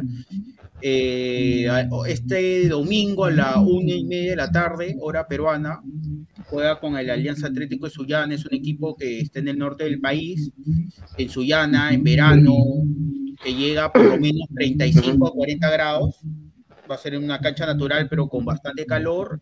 Y bueno, se espera que el equipo cada día está jugando un poquito mejor. El, el domingo pasado debutó el chaval Benavente, es un español peruano que jugó ciertos partidos en la era Gareca de la eliminatoria pasada no ha tenido mucha oportunidad en los clubes que ha estado, pero sí se nota la diferencia porque él nunca juega en Perú, él, es, él viene de Real Madrid Castilla. Zidane fue su técnico en algunas oportunidades, también jugaba para la juvenil de Real Madrid y claro, se nota la diferencia técnica de, de, su preparación en Europa, ¿no? Entonces vamos, vamos a ver cómo se dan las circunstancias, acá se espera Todavía lo de Guerrero, Guerrero se ha ido a Estados Unidos para evaluar su rodilla, parece que ya le han dado el visto bueno para que comience a entrenar, eh, pero parece que Guerrero va a esperar, acá el libro de pases en Perú cierra el 7 de marzo, eh, va a esperar hasta, el último momento para ver si lo fichan un, club extranjero en la MLS, ustedes saben que allá pagan más, y si no, se jugaría en alianza, ¿no? Estamos en esa, en esa disyuntiva. Es un tema más comercial, ¿no? Porque Guerrero es un hombre de 38 años, físicamente no está bien.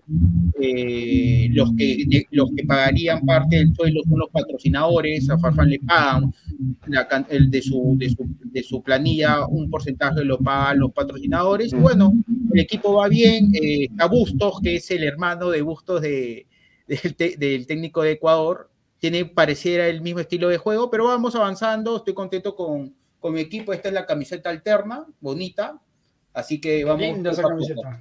Sí, linda, camiseta linda. Esta es la, la suplente, la alternativa. La alternativa de Alianza. Millonarios, ¿cómo se le viene la siguiente fecha el fin de semana en Colombia? Bueno, muchachos, Millonario va a jugar contra el eh, Cortuluá el próximo sábado a las 8 y 15 de la noche. Hay que recordar que la actual tabla del torneo colombiano está así. El mejor equipo hoy por hoy del rentado nacional, en mi sentir, y que lo corrobora cada vez más.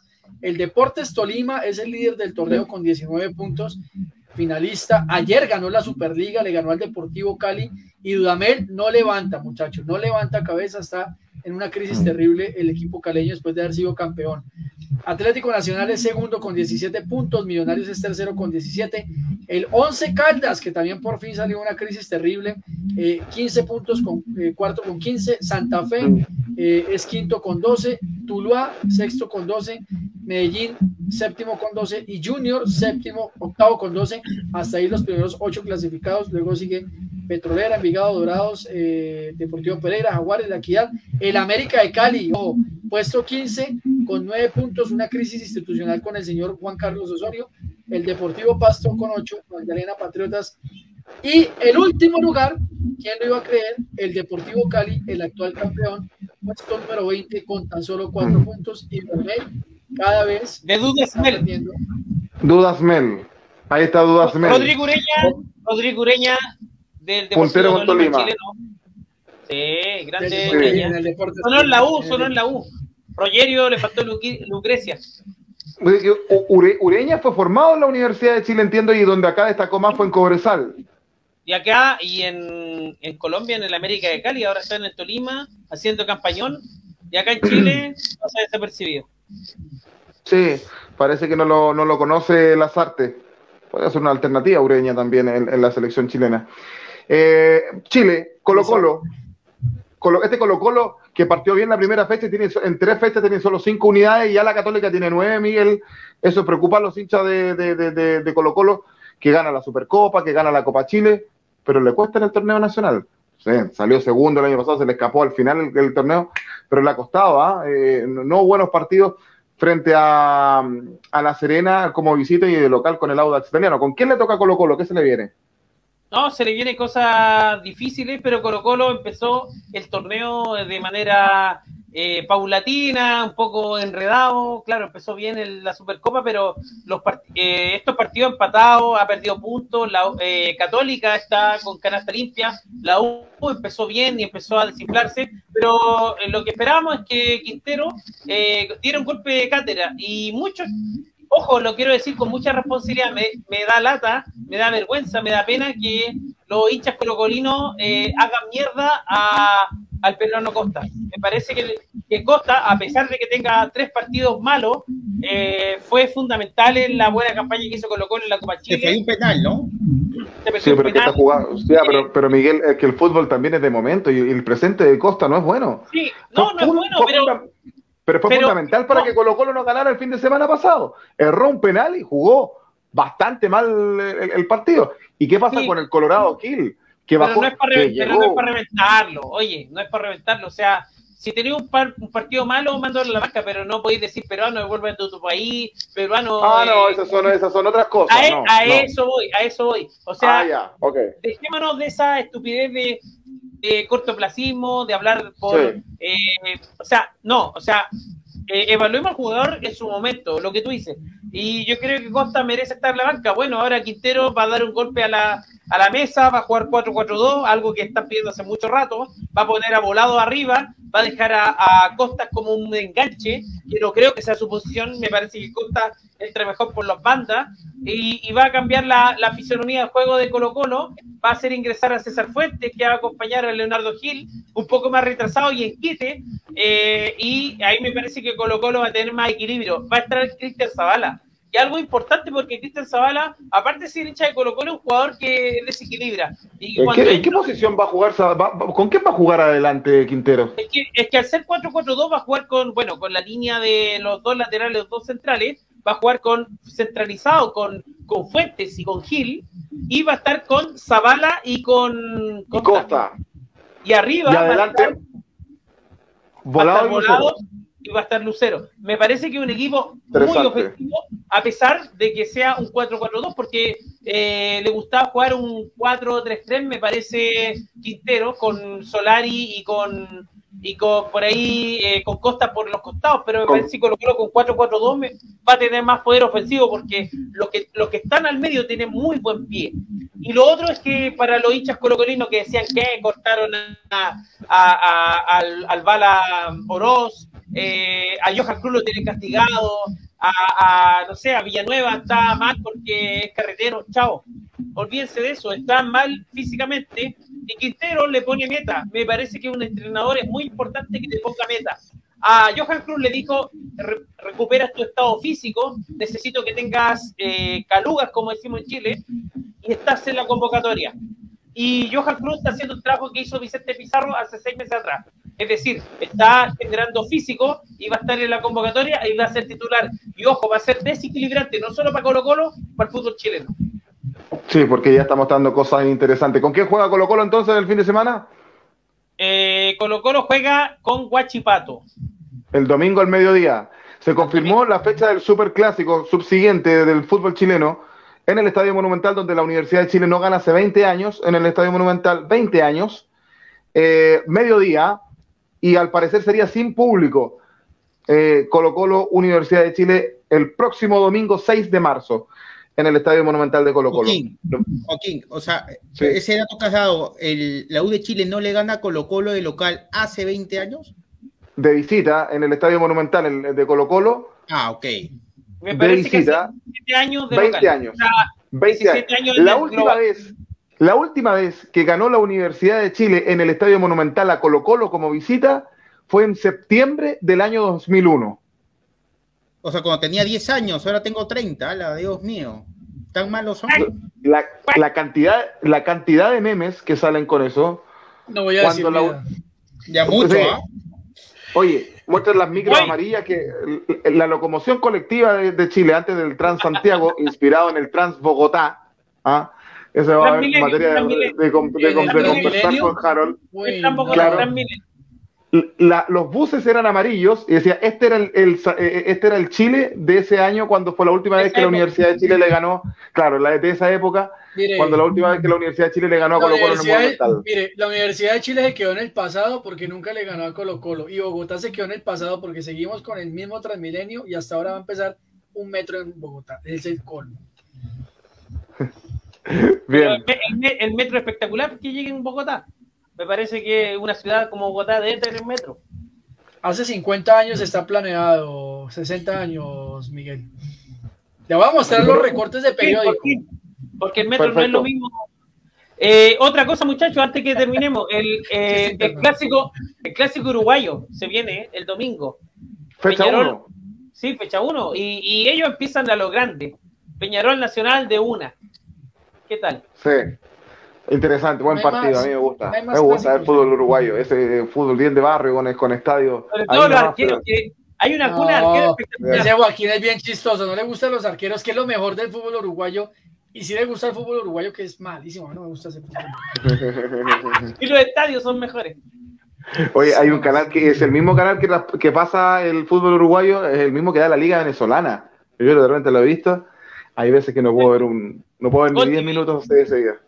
No, pero si tienes sueño, si quieres dormir, lo ves. Pues. Sí. No, no, no, no, no, dan tres pases seguidos y, y, y no, y, y, no miento. No, sí, ¿En serio? debe ser, debe ser. Eh, no, no dan tres pases seguidos. En la liga venezolana, sí. No, pero, más pero, pero, pero, el jugador es bueno, ese jugador es bueno. Más respeto eh, no, el jugador es bueno, pero, es que, pero pero los exportan de inmediato. ¿Te has fijado la cantidad de jugadores venezolanos que han llegado pero, a jugar a Chile?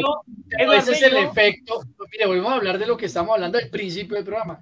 Ese es el efecto de esa guerra económica, ese es el efecto de la crisis venezolana, y es que todos los países en Sudamérica están aprovechando, y no quiero ser despectivo con el término, que se volvieron mano de obra barata y por eso los venezolanos están en todas nuestras ligas y estamos explotando a sus jugadores. Y fútbol femenino también, ¿no? En el fútbol femenino, fútbol femenino también. también. Y no lo digo de manera despectiva, es una realidad que está pasando. Sí, claro, claro. Perfecto, muchachos, estamos llegando al fin.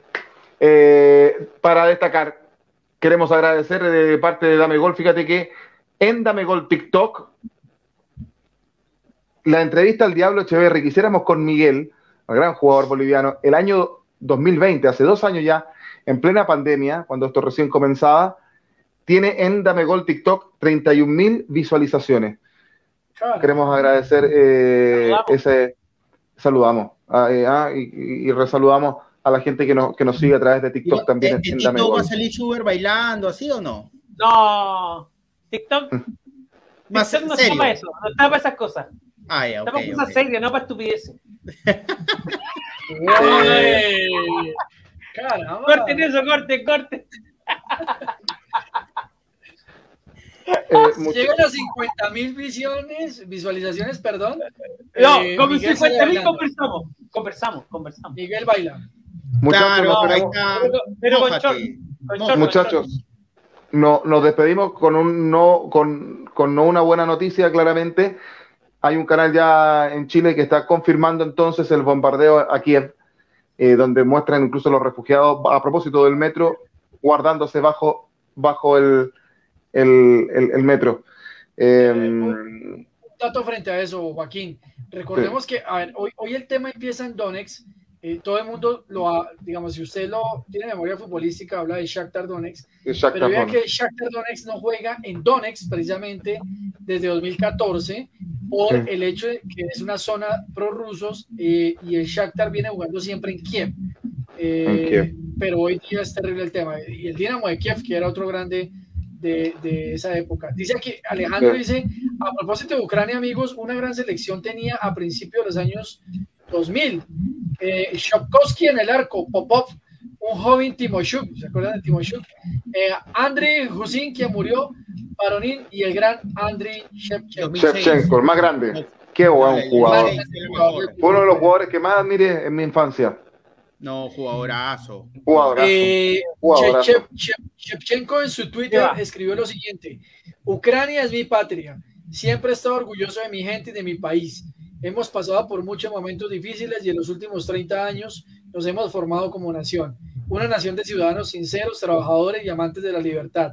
Este es nuestro activo más importante. Perfecto. Nos despedimos, muchachos. Que tengan un excelente fin de semana. Hay completísimo programa el día de hoy, bastante extenso, pero había mucho que conversar. Que les vaya muy bien. Un abrazo enorme. Y a ustedes también. Eh, a ustedes también agradecerles, por supuesto, su entusiasmo y por su compañía. Siempre con Dame Gol América, que de no mediar nada extraño, retorna este próximo jueves por la noche. Que esté muy bien, que les vaya bien. ¿Sí? Paco, regáleme una, dos goticas de publicidad. El domingo vamos a hacer un programa muy alejado del fútbol, la verdad, porque esta semana tuvimos un evento jurídico importantísimo en Colombia, la despenalización del aborto hasta las 24 semanas. Vamos a hablar de qué consiste mm. esta decisión que tomó la Corte Constitucional. Insisto, muy alejado del fútbol, pero que desde el mundo jurídico tiene inmediatez absoluta, perdón, una preponderancia absoluta el próximo domingo en el consultorio de fútbol al derecho. Perfecto, eh, ya estamos eh, finalizando, pero tenemos antes, Miguel, una sorpresa para el día lunes también en Dame Gol. Sí, eh, eh, seguimos con Autopase, vuelve la nueva temporada de Autopase a través de Dame Gol, de todas sus plataformas, de, Perdón. de YouTube, de Dame Gol. Es que Autopase a partir del 2022 es exclusivamente de Dame Gol. Saludamos. Sí, yo creo que eso es. Autopase es exclusivamente de Dame Gol, así que... Compramos los derechos a Radio Cinco Pinos, así que Autopase a partir del 2022 es exclusivamente de Dame Gol. Así que lunes nos vemos a las 20 tantas horas. Ahí vamos a, negociar eh, con Joaquín Ormazábal, con Harold Cárdenas, con Diego García. No, no, no, eh, vamos. Invite, invite, invítenos, invítenos, invítenos. No es necesario que el programa, no es necesario que el programa dure media hora ahora. No, no puede durar Y vamos a hablar del torneo nacional y vamos a hablar de Magallanes también, que nos queda gustando. Porque, campañón, Magallanes, campañón. Campañón Magallanes, seis puntos voy a volver el, voy a ver el corresponsal exclusivo de la Universidad Católica de Chile para Autopase. Exactamente. Así que, ¿No era que le gustaba la Universidad de Chile a usted? Eh, también me parecen buenos equipos. Claro, el que dijo, yo nunca había escuchado de Colo Colo. Yo solo soy hincha de un equipo. Se llama Millonarios, no más. Harold dijo la vez, yo nunca había escuchado hablar de Colo Colo, solamente la Universidad de Chile. Por favor, Harold Cárdenas. Ahora es de Católica, imagínate. Ahora es de Católica. Ya, y Diego, ¿por dónde va? Eh? Para saber un poco, para que la gente de Sudamérica lo sepa. ¿De dónde? ¿De qué te refieres? ¿De qué país? En Chile, Chile, ¿por dónde va usted? ¿Por Católica, Unión Española, Coquimbo? Usted ya sabe. Es Colo -Colo. Pero dígalo, dígalo, dígalo. Colo Colo, Colo Colo, pues con los ojos cerrados. Ya, es corresponsal de Colo Colo en Perú. Claro, de todas maneras. No, bueno, me despido, también me despido. Esperemos que se tranquilice un poco las cosas, que vivamos en, paz, salimos, estamos saliendo de una pandemia, no, no queremos entrar a, una, a, una, guerra bélica donde los que más sufren al final son los civiles, eh, ancianos, niños, que muchas veces le pueden hasta perjudicar toda su vida, ¿no? Eh, así que esperemos así, hay que rezar mucho, muchachos, a orar para que, a tener fe, ¿no? Al final es la vida tener fe. es, una, es, es, un sentimiento inexplicable que no, que no, está, no se puede comprobar científicamente, pero hay que tener fe nada más, fe y esperanza. Perfecto. Eh, mm, nos vamos. Que esté muy bien, que les vaya bien. Ha sido Dame Gol América. No me digan nada extraño, nos encontramos el próximo jueves por la noche. Que esté muy bien. Buenas noches. Chao, chao, chao, chao, chao, chao.